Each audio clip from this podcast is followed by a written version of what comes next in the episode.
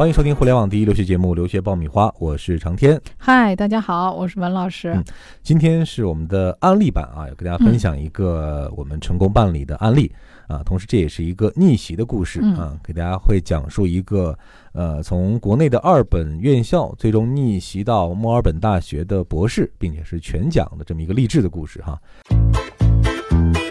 留学家庭必修课火热上线，五大模块普及留学知识，三十六期节目涵盖申请要点，近百个真实案例供你参考借鉴。上线期间只售九十九元，更能加入 VIP 会员俱乐部，从此看懂出国留学，轻松搞定申请。关注微信订阅号“留学爆米花”，点击底部留学课程购买吧。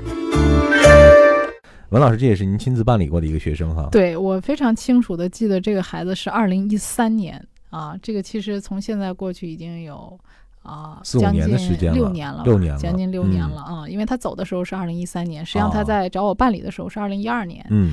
呃，这个学生整个的样子，包括他整个学习的过程，虽然都五六年过去了，但是很多事情现在回想起来都历历在目，印象很深刻。对对，因为这孩子从刚开始办理的时候，他就是啊先天不足，属于这种。不足在哪儿呢？啊，第一学历啊，这个二本学校出身不好。对我们讲说是，呃，这本身先天人家都带着满罐气儿了，他是半罐气儿来的。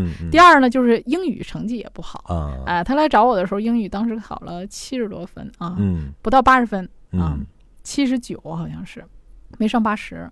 所以你想，他的呃学校的背景不是很好，语言成绩也不是很好。嗯啊，GMAT 当时还没有考。嗯啊，可以讲他呃，当时他妈妈对这件事儿其实是抱着一种怀疑的态度的。呃，孩子还是很坚定的，觉着自己有主动出去的意愿哈。对对对，他很想出去，而且他自己也觉着自己经过努力应该是可以的。呃，然后后来我跟这个孩子谈完之后呢，我觉得这孩子其实他身上有一股那个倔劲儿。嗯啊，我觉得说有志者事竟成。我在这孩子身上看到了一种拼搏的精神，其实他是感动了我。嗯，呃，其实很多学生在他这样的情况，我可能就不给办的啊，因为我觉得可能不确定性太多。对。但是那个孩子确实是挺感动我的。后来我们就沟通之后，我说好，我说那我来给你办这件事儿啊，那我给你推荐一个英语老师啊。当时我也给他推荐了一个非常不错英语老师啊，这孩子还挺争气。嗯。呃，学了十五天，嗯，呃，他的托福就涨了十八分。哦。啊，呃，这个他妈。妈就说说这一天平均涨一分儿，这效率很高了。对，是我所有学生里面效率最高的一个。可能就说明基础还是在那儿啊，之前只不过可能考试的发挥啊，或者各方面的因素。呃，没有那么真实的，或者说效率那么高的反映出他的能力和水平啊。对对对，老师确实也是给他点了一下啊，这孩子也是茅塞顿开。那么后来这个学生呃，经过了又经过了两次考试啊，最后他托福考到了九十五啊啊，在二零一三年那个时候，其实九十五分还好了，因为那个时候的学生出去的还是比较少，整体的那个分儿也不是那么高啊，不是那么高。然后他的 GMAT 其实也不高，当时的 GMAT 好像也就是六百七左右啊，他现在的话入不了眼的分了哈啊啊，大学成绩还不。不错啊，这个孩子在学校里还是一个学习成绩很优秀的学生的啊。当时当时的 GPA 应该有三点七以上啊。呃，学的是商科的啊，学的是金融方面。那么他出去呢，也是想学金融方面的专业。嗯，呃，这个孩子呢，其实呃很多问题想的还是。比较深刻的啊，他对于自己出去的这个想法是很清楚。那么自己将来毕业之后呢，因为他是在一个二线城市啊，应该讲快三线城市了，在河南那边。嗯啊，因为河南我们知道就是郑州，他在郑州下面还有一个小城市，所以在他来讲，如果他不在国外的话，嗯，那么如果他在国外的话，应该说有更好的发展。嗯，所以他的目标就是我将来想在国外工作啊，有可能的话，我读完硕士，我可能。啊，再去进一步的去读博士啊！我说，那你的目标很明确，想在国外工作啊，并且是将来想要有。读博的这个想法，那么我们这个规划就按照这个规划去走，可以做得更长一些哈。对对，呃，那么这个孩子最后呢，我们给他申请的学校有拿到前一百的，当时这个商科很好的，像丹佛，呃，还有那个呃理工科，呃很不错的那个伊利诺伊理工 IIT 啊，还有这个商科在芝加哥非常出色的这个罗亚拉商学院。呃，然后当然还有后来他去的德堡大学，嗯啊，其实他的学校整体，当然还有一些其他的学校啊，我们就不一一列数了。其实给他申到了很多学校，啊，有位置好的在波士顿的，啊，还有在这个呃华盛顿的啊，还有在芝加哥的，啊，新泽西啊，就是其实各个地方都给他分布了，因为他是想找工作嘛，所以给他找的这个学校位置上都不错。对啊，还有一些排名靠前的，就像我说特拉华呀、丹佛啊这些排名前一百的，上课也都不错的学校。呃，那么后来跟这个孩子沟通呢，呃，家长是比较倾向于说去一个排名靠前的，嗯啊，这个多数家长都是有这种 小虚荣啊，对 啊，但是这孩子跟我沟通之后呢，我觉得他从长远的角度看，因为他要读博士，嗯，那么他可能在读博士之前呢，他可能会有一段工作的这个呃时间，嗯，家里的经济条件不是特别好啊，所以说他可能如果读博士就一定要是全奖才可以，嗯啊，所以我说那你中间有可能是在美国工作一段时间的，嗯嗯啊，那么后来我。给他综合分析之后呢，我建议他去德堡大学啊，原因是第一，那个学校在芝加哥啊，嗯，位置比较好啊。当时呢，这个学校的商科也还不错，呃，申请的也是金融专业。相比较其他学校的录取呢，这个学校的课程设置啊，呃，实践性更强一些，嗯啊，找工作的机会来讲呢，实操性更强。呃，而且我们也跟那个学校的导师有过沟通和联系。那么我个人感觉，这些学校里面啊，这个学校的导师。比较 nice，嗯啊，可能去了之后，学生会有更多的发展的机会，嗯，而且我跟他说，我说如果你现在你的水平去丹佛这样的学校，那么其实你进去之后，你属于那后百分之三十的，但是如果你的水平你去德保的话呢，你可能就是那前百分之三十，甚至更好的，啊，也就是说我们以前经常说的，你去当呃那个机尾啊，啊不是当那个凤凤尾啊，还是当鸡头啊，就当这个问题是吧？后来这个学生跟我。呃，聊了很长时间之后，就凭着他这股小倔劲儿啊，啊，他就听我的，还是很有主见的哈。对对对。一般来说，可能面对这样的选择的时候，很多人还是先选择排名靠前，大多数人认为的这个那个那个更好的这样一个方向哈。对对对，选择这排名靠前的，呃，但是他最后还是去了。德保大学那个费用是不是也稍微的低一点？呃，对，德保大学的学费也并不贵，确实是比其他呃排名前一百的学校学费要便宜啊，也是他们家经济条件能够呃支撑得了，算是一个综合的一个考虑。对对，综合。找知名的机构不如找靠谱的老师。爆米花工作室二零一九年留学申请开始招生，从业十年以上的资深老师一对一贴身办理，十万听众信任的留学平台，帮你圆梦。关注微信订阅号“留学爆米花”，点击底部申请服务联系办理。而且他在，而且他去了学校以后啊。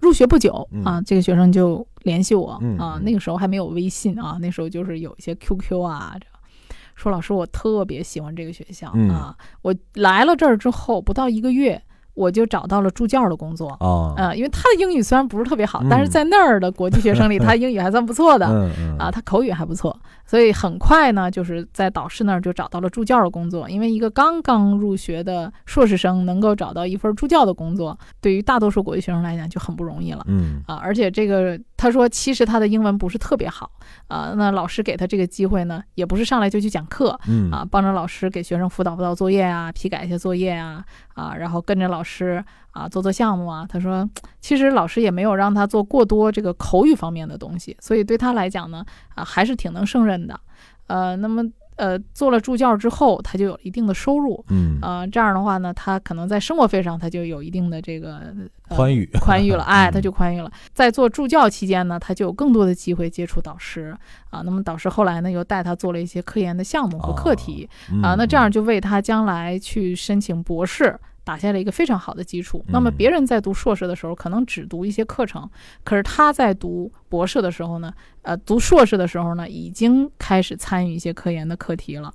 那么他的在校成绩非常优秀，在毕业的时候啊，他代表他们学院的国际学生，嗯。啊，就是他作为一个优秀的毕业生，毕业生代表，哎，毕业生代表，哎，代表国际学生来发言，嗯。啊，这个是一个非常值得骄傲的一件事儿，嗯。啊，用英文来做一个演讲。所以家长呢，看到孩子在两年当中啊，在学校的这种变化，家长也特别开心，因为这个孩子越来越有信心了。原来在国内的时候，一个二本的学生，你想走到哪儿还是有点儿嗯没信心啊啊！但是到了美国之后，这孩子信心越来。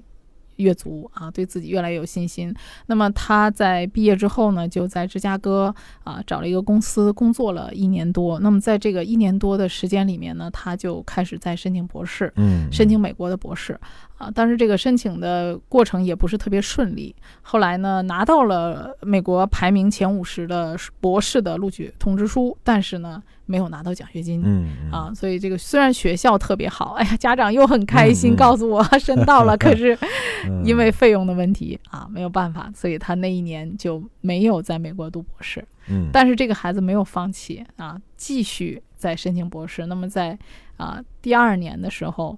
他申了加拿大、美国、澳洲这三个国家，后来呢拿到了墨尔本大学的全奖的博士啊，终于如愿以偿的啊，最后去读去啊墨尔本大学读博士了。嗯啊，家长一直都跟我有联系，并且呃也特别的高兴啊，也很感激，说当年给他做了这样一个正确的决定。当时家长还挺犹豫的，说老师你怎么不推荐我去排名靠前的呢？我们经常就说。